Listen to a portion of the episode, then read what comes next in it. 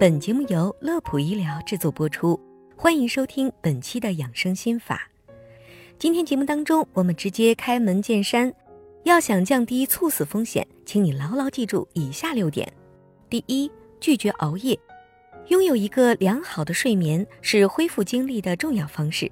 我们处在睡眠状态时，整个身体都会处于一个放松状态，而长期缺乏睡眠，不仅会让人感觉疲劳。记忆力不集中，最主要的还会导致免疫力下降，造成人体自主神经功能紊乱，增加患心血管疾病、高血压病、中风、糖尿病等疾病的可能。因此，长期熬夜无异于是在透支我们的生命。第二点，要学会自己减压，压力过大是年轻人猝死的一个重要诱因。如果压力不及时排除，会使交感神经长期处于高压状态，长此以往，越积越多的郁闷、愤怒会像火山爆发一样喷薄而出，极易出现冠状动脉痉挛、心律紊乱，更严重的会引起猝死。所以，一定要学会调整自己的心态，工作生活要劳逸结合。今天做不完的事情，不要拼命去干。更不要因为事情没有做好就压在心里面。当然，这并不是让大家躺平摆烂，只是说在生命面前，一切都得往后。第三点，坚持运动。相信现在大多数的年轻人每天的行程轨迹基本都是两点一线，在这期间，不是在工作的时候用电脑，就是在上下班的公交车上玩手机，锻炼的时间几乎没有。对此，很多人表示，并不是不想去锻炼，而是根本没有时间。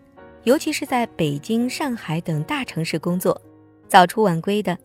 但是，就算再忙，咱也最好一周至少要有三到四天里进行运动。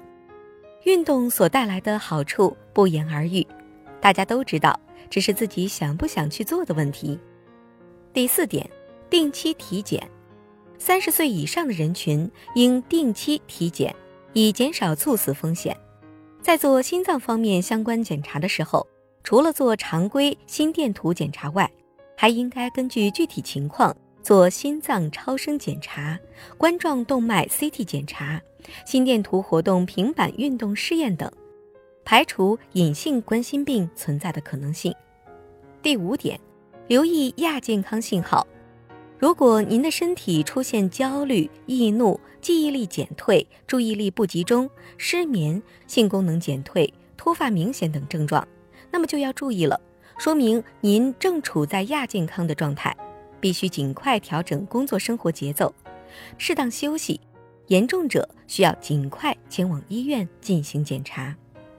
第六点，心血管疾病患者一定要按时服药。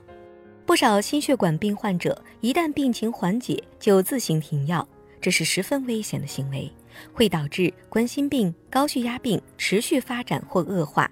遇到诱发因素，极易引发猝死。